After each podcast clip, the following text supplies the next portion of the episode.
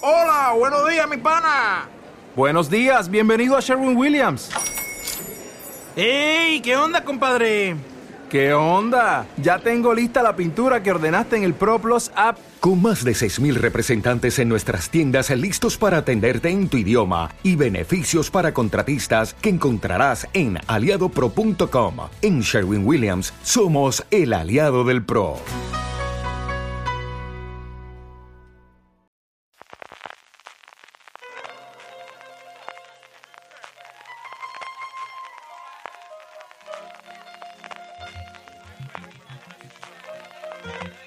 Estás escuchando Fuera de Series con CJ Navas.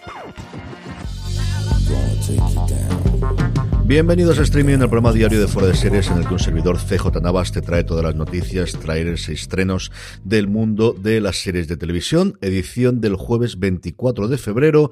Empezamos con noticias y como suele ser habitual con premios. En este caso son los premios MIM, los premios que se dan en Madrid todos los años, tradicionalmente un poquito antes de Navidades, después del puente de, de diciembre de la Constitución y antes de que llegue las festividades navideñas, que desgraciadamente por la pandemia, por la ola de Omicron, tuvieron que retrasarse no tanto el festival en sí, sino los premios finales. Por fin se pudieron dar ayer en una gala como Dios manda en Madrid. La gran ganadora de la noche sin discusión fue Antidisturbios. Cuatro premios se llevó. Mejor miniserie, mejor actor y actriz de drama. Se ve que las miniseries pueden competir tanto en drama como en comedia. En el actor Hobby Keucherian como actriz Vicky Luengo. Y también mejor dirección, que es una categoría única que engloba tanto comedia como drama como miniseries. Por la parte de comedia, la ganadora de la que más premios tuvo, que solo fueron dos, es Nasdrovia, mejor serie de comedia y también mejor actor de comedia para Luis Bermejo, y a partir de ahí reparto de premios. Mejor guion para Hierro, hablando de Hierro precisamente, mejor actriz de comedia se lo llevó Candela Peña por su papel en Maricón Perdido, y por último lo que tenemos es mejor serie diaria, que es un premio que da Dama, igual que todos los premios de mejor serie, yo creo que bastante, bastante eh, importante seguir reivindicando el papel de las series diarias para servir y proteger, y mejor serie dramática, no, no se la llevó Antidisturbios porque estaba en miniserie, como os decía, y fue para 30 monedas. A estos premios hay que sumar los dos premios honoríficos que ya se conocían previamente, el de la contribución artística a la ficción televisiva a Anabel Alonso y el nuevo talento Coca-Cola, que se da todos los años con el patrocinio de la marca de refrescos, a Mina El Hamani, que tiene desde luego una grandísima carrera por delante y últimamente está en muchísimos proyectos. No nos vamos de España, noticia importantísima de casting, por fin tenemos quién va a llevarle la réplica y el romance a Jaime Lorente en Cristo y Rey, esta serie que prepara Antena 3 para 3 Player Premium, que recorre los años más mediáticos, pues eso, de la musa del destape y del conocidísimo director circense, y va a ser ni más ni menos que Belén Cuesta. Totalmente a favor, Jaime Lorente, Belén Cuesta, Cristo y Rey, una de las series, desde luego, que más ganas tengo de ver en este año, diría que española, pero no solo española, en general, que más ganas tengo de ver.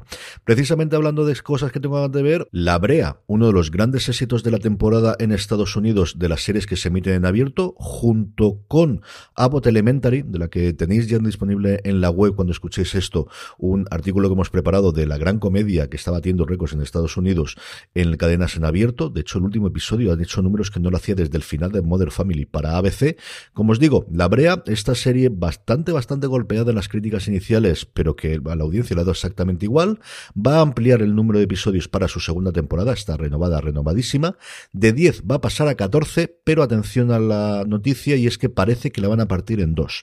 También las cadenas en abierto se apuntan a la moda de que las temporadas son eh, por partes y todo apunta a que extenderán la primera en el inicio tradicional de temporada en otoño y se guardarán el resto de los episodios para primavera en lo que tradicionalmente era la mid-season cuando yo era joven me prometía y hablábamos de estas cosas hace 10 años ya en fuera de series. Todo se ha desaparecido y parece que es un nuevo pues intento que no me extrañaría que si funciona bien sea algo que en los próximos tiempos recuperen o que mejor dicho implanten el resto de cadenas en abierto americana. El pionero en esto de partir las series fue AMC, pero Netflix le está siguiendo el paso. Ahora comentaremos posteriormente Ozark. Y precisamente una de las grandes razones para ver Ozark, Julia Garner, que como sabéis interpreta Inventing Anna, este quién es Ana, como lo han llamado aquí en España, que con las métricas de Netflix es la serie que más éxito le ha dado desde que han cambiado la métrica y lo que mide Netflix es el número de horas vistas en una serie ha batido todos los récords que tiene para eh, series en lengua inglesa, porque evidentemente el juego de calamar sigue siendo mucho juego de calamar.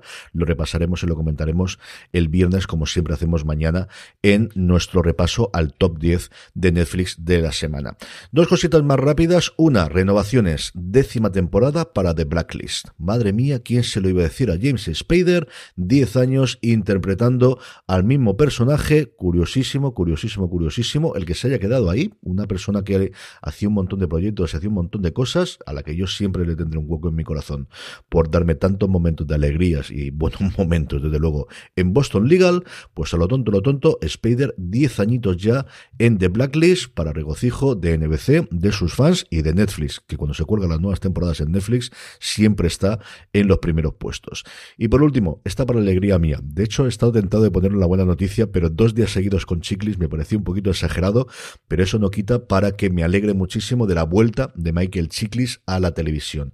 Acusado, Accused, es la serie adaptación de la serie inglesa, una serie antología de crimen que cuenta con Chiklis en su papel principal, hace de un médico acusado de algo que descubrimos poco a poco conforme avanza la serie, porque inicialmente nos mete en medio de un juicio in media res del que no sabemos absolutamente nada y empezamos a conocerlo con flashback. Eso sí, el equipo creativo es interesantísimo. Howard Gordon, Alex Gansa y David Shore. Además, la dirección corre a cargo de, de Michael Cuesta, que trabajó ya con Gordon y con Gansa en su momento en Homeland, totalmente dentro. La serie se va a emitir en Estados Unidos en Fox, pero está producida por Sony. Esto quiere decir que a mí me huele que AXN debería, al menos tiene esa posibilidad, porque recordemos que AXN es un canal de Sony, no existe en Estados Unidos, pero sí a nivel internacional y suelen traer bastantes de sus series, incluidas ese Coyote, que en Estados Unidos eh, se estrenó en ese ya de distinto eh, CBS All Access, ahora reconvertido en Paramount Plus, y aquí nos trajo el año pasado eh, AXN. De hecho, tuvimos la oportunidad, Lorena Gil, Alberto Naun García y un servidor, de hacer un análisis episodio por episodio de la primera temporada temporada y seguimos esperando más episodios porque no sabemos nada de qué ocurrió con aquello que vino muy afectado por la pandemia. Así que apuntarla ahí, acusado, accused, con Michael Chiklis, su vuelta a televisión, por favor, decidme ya el día. Trailers barra noticias, porque es una mezcla y es que Netflix ha decidido anunciar cuándo vuelve Ozark, cuándo vuelven la, la segunda parte de la cuarta temporada, los últimos episodios de Ozark, el 29 de abril. No nos queda nada, dos mesecitos y ya está aquí el final de una las series de más éxito de los últimos tiempos del Gigante Rojo. Piratas, el último tesoro real, es una serie de piratas de Netflix, no la confundáis con Nuestra bandera significa muerte, que es esta serie de HBO Max que llega el 3 de marzo, creada por Teka Waititi. Esta es una serie asiática con piratas, el tráiler pues no tiene mala pinta las cosas como son, especialmente con el éxito y el boom que tienen las series asiáticas recientemente en Netflix. Y el último tráiler del día, uno que yo esperaba muchísimo, es el de la segunda temporada de Upload, la serie creada por Greg Daniels, responsable de The Office, también de Space Force, a la que le han vuelto a popular las críticas con su segunda temporada. Ya tenemos el tráiler, dentro de nada la tenemos aquí, el 11 de marzo, es una serie que a mí me gustó mucho, mucho, muchísimo su primera temporada. Estrenos. Hoy, por fin, volvemos a tenerlo, antes de que nos llegue la avalancha del fin de semana. El viernes, sábado y domingo tenemos un montón, pero hoy solamente uno bastante importante. Movistar Plus estrena La Vuelta al Mundo en 80 días, esta nueva reinterpretación de la novela inmortal de Julio Verne, con el gran atractivo de tener a David Tennant haciendo de Phileas Fogg. Y como os digo, una serie más de las que nos trae británicas. Nos llegará también a principios del mes que viene ese Esto te va a doler de Ben Whishaw.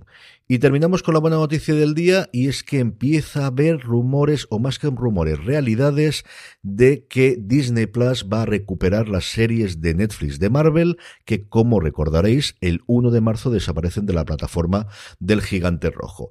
Mm, van poquito a poco, han confirmado que en Canadá, no sé a quién se lo habrán sacado, no sé quién se habrá ido de la lengua, que en Canadá van a tenerlas disponibles en Disney Plus. Eso yo creo que automáticamente haría que en Estados Unidos lo tuviese, porque normalmente los derechos de Canadá y en Estados Unidos van conjuntos, pero no se ha confirmado nada por ese lado.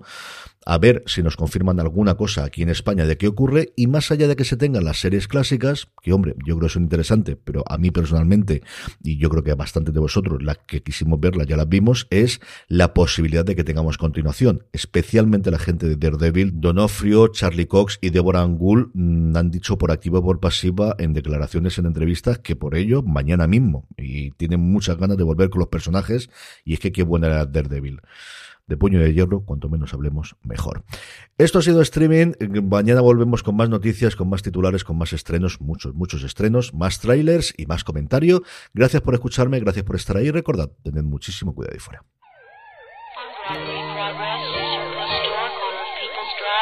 Drive and 124th